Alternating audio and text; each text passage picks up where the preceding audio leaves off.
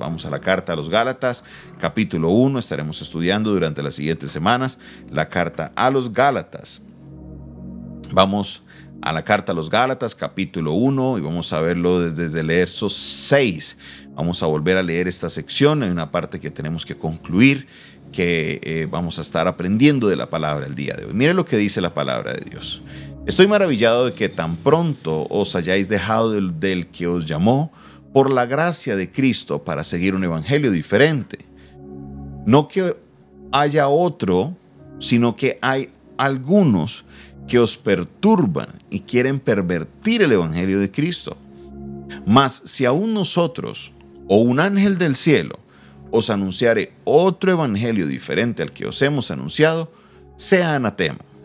Como antes hemos dicho, también ahora lo repito, si alguno os predica diferente evangelio del que habéis recibido, sea anatema. Presta atención al verso 10, mire lo que dice.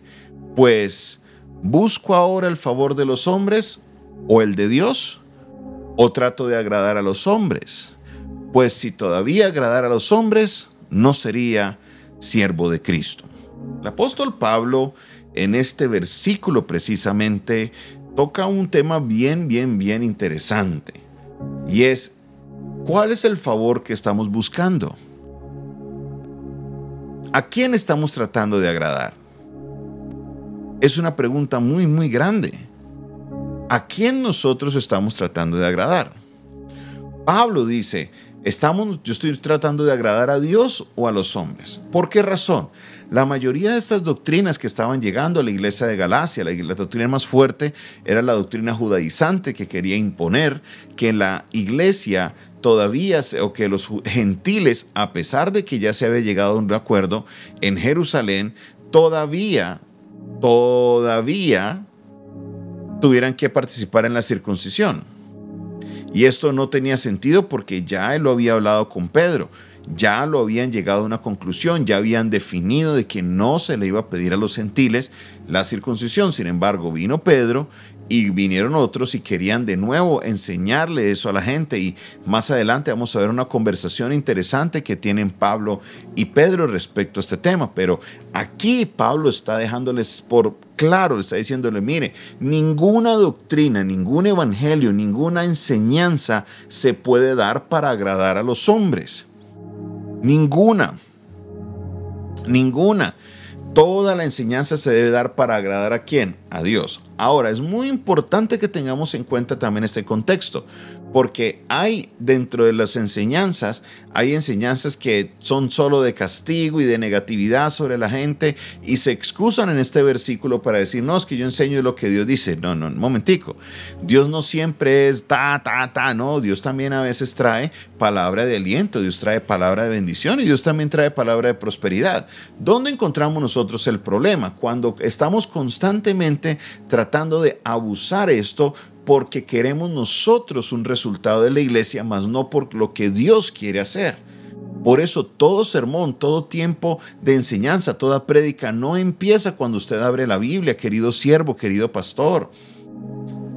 Usted debe, su, mensaje empieza en ese momento en el cual usted tiene una comunión con Dios, usted tiene ese tiempo de oración, ese tiempo de búsqueda de Dios y Dios coloca en su corazón cuál es la necesidad de la iglesia y Dios te da la palabra. Dios es mismo quien te da la palabra. No tenemos nosotros necesidad de no estar, Señor, que predico hoy y a ver qué leo hoy para, pues no. Dios mismo, si tú tienes una comunión con Él, Él te va dirigiendo para lo que la iglesia necesita. Y mira, es cierto, la iglesia a veces necesita corrección. Porque momentos en los que la iglesia está haciendo cosas que no son correctas y uno como pastor debe entrar a corregir. Pero no es todo el tiempo, no estar para todo el tiempo con un rejo en la mano dándole palo a la gente. No, no, no, no, no. Hay momentos en los que uno tiene que enseñar. Y enseñar no siempre es corregir, enseñar es dar una información para que la iglesia entienda ciertas cosas que Dios está queriendo hacer en esa temporada. También hay momentos en los que Dios quiere traer una palabra de aliento, una palabra de consuelo. Como hay momentos en los que Dios quiere hablar también de las finanzas. Dios quiere enseñarle a la iglesia para que ellos sean prósperos financieramente. Uno como pastor, uno debe tener todo el aspecto todo el espectro de enseñanza como pastor, no solamente hablar de una sola manera.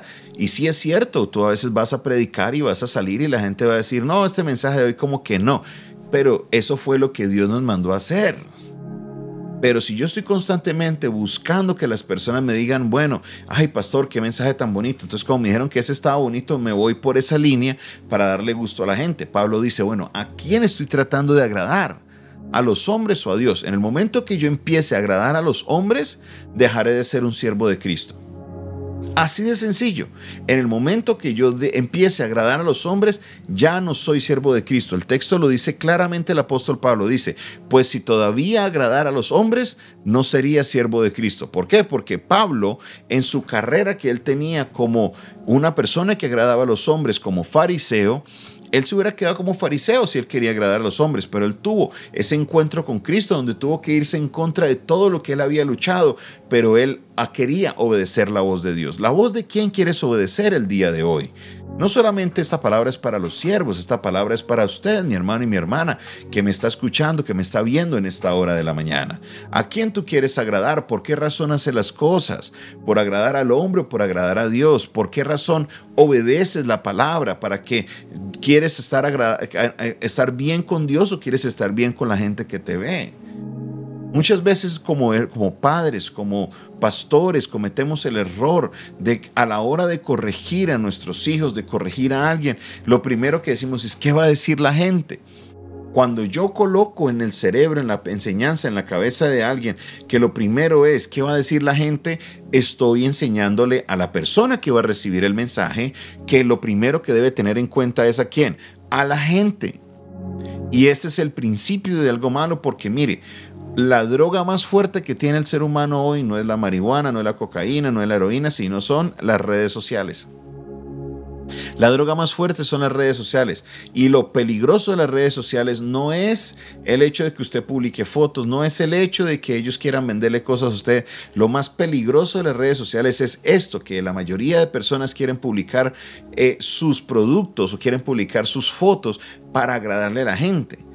Entonces es aquí donde encontramos jovencitas de 12, 13, 14 años publicando fotos en unas poses, con unas ropas, exhibiendo cosas que no son correctas. ¿Por qué? Porque quieren agradar a la gente, quieren ese me gusta, quieren que les compartan, quieren que hagan estas cosas y por eso eso es algo peligrosísimo porque queremos agradar al hombre. Agradar al hombre, agradar a la mujer es algo peligroso, mi hermano, mi hermana. Preocúpese por agradar a quien usted debe de agradar agrade a Dios.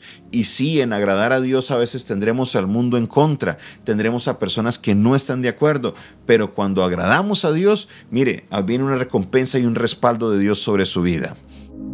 Hay personas que quieren manipularte, hay personas que te dan cosas porque quieren que tú les agrades a ellos, pero usted como hombre, mujer de Dios debe pararse en firme y decir, yo no agrado más al hombre, yo agrado a Dios. Yo no quiero agradar al hombre, yo quiero agradar a Dios. Vamos a ver quién se une conmigo diciéndolo allá en su casa, colocándolo en el chat, enviándole un mensaje diciendo, yo no quiero agradar al hombre, yo quiero agradar a Dios. Vamos a ver cuántos pueden decirlo en este día. Yo no quiero agradar al hombre, yo quiero agradar a Dios. Sí, muchas personas te van a decir, oye, ¿y qué va a pensar la gente? Pues es que esta obra no es de la gente, esta obra es de Dios. El que pagó por mí en la cruz fue Jesucristo, no fue la gente. La gente no, no, no, pagó con su propia sangre por mi vida. El que pagó por mi propia sangre fue Jesucristo. Por eso yo debo vivir mi vida para agradarlo a Él y solamente a Él. Vivo solo para Cristo y nadie más, como decía nuestro hermano Juan Carlos Alvarado, en tu mano me sostiene. Vivimos es para Cristo. Yo vivo es para Cristo y quiero vivir para Él. Sí, hemos cometido errores y hemos en momento hecho cosas para agradar a los seres humanos, pero debemos todos los días a moldar nuestra carne, a moldar nuestro pensamiento para poder agradar a Dios. Yo digo hoy que no quiero agradar al hombre, yo quiero agradar a Dios. No quiero agradar al hombre, yo quiero agradar a Dios. Ahora no me vaya a tomar este mensaje de la manera contraria de que los hijos se vayan en contra de los padres a decir, no, es que yo quiero agradar a, a, Dios y no a los hombres. Pues si usted se va en esa línea, estás desagradando a Dios porque Dios quiere que tú honres a tu Padre. Dios quiere que tú honres a tus autoridades. Entonces, si te vas en contra de las autoridades para honrar, entre comillas, a Dios, lo estás deshonrando, porque toda autoridad puesta no ha sido puesta por los hombres, sino que por Dios han sido puestas. Entonces, tampoco se me vaya al otro extremo a, volvérseme un rebelde en la iglesia, a volvérseme un rebelde en su casa. No, queremos agradar a Dios, sí, y no a los hombres, pero estamos hablando en el sentido de querer siempre eh, colocarnos la ropa que le guste a la gente, hablar lo que le guste a la gente. No, Obedeceremos al Señor, agradaremos a Dios y caminaremos bajo su maravillosa y perfecta voluntad, haciendo lo que su palabra nos enseña a hacer y teniendo una comunión con Dios para poder saber cuál es su maravillosa y perfecta voluntad. Yo no quiero agradar al hombre, yo quiero agradar a Dios. Padre Celestial, en el nombre de Jesús, yo te doy gracias por tu palabra.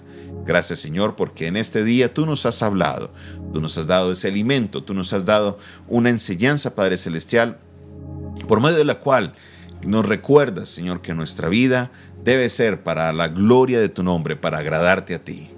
Alabo y exalto tu nombre Señor, te bendigo y declaro con mi boca que quiero agradarte a ti, tú que lo has dado todo por mí, tú que pusiste a tu hijo en el altar, tu hijo en un madero, por mi pecado, Señor, yo te honro en este día, Señor, y me comprometo a que cada día haré lo posible, Señor, por agradarte a ti. Bendigo, Señor, a cada persona que se ha conectado, a cada persona que ha estado escuchando este mensaje.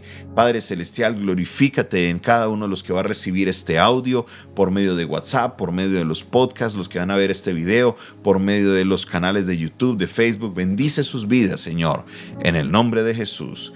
Amén y amén. Esta fue una producción del Departamento de Comunicaciones del Centro de Fe y Esperanza, la Iglesia de los Altares, un consejo oportuno en un momento de crisis. Se despide de ustedes su pastor y amigo Jonathan Castañeda recordándoles que si usted quiere saber más de nuestro ministerio se puede comunicar con nosotros al 316-617-7888.